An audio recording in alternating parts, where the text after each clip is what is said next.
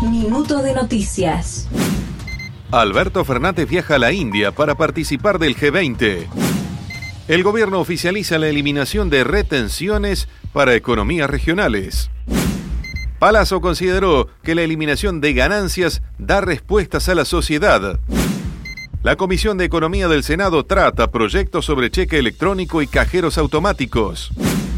Rige una alerta naranja por tormentas severas en Misiones, Corrientes, Entre Ríos y Chaco.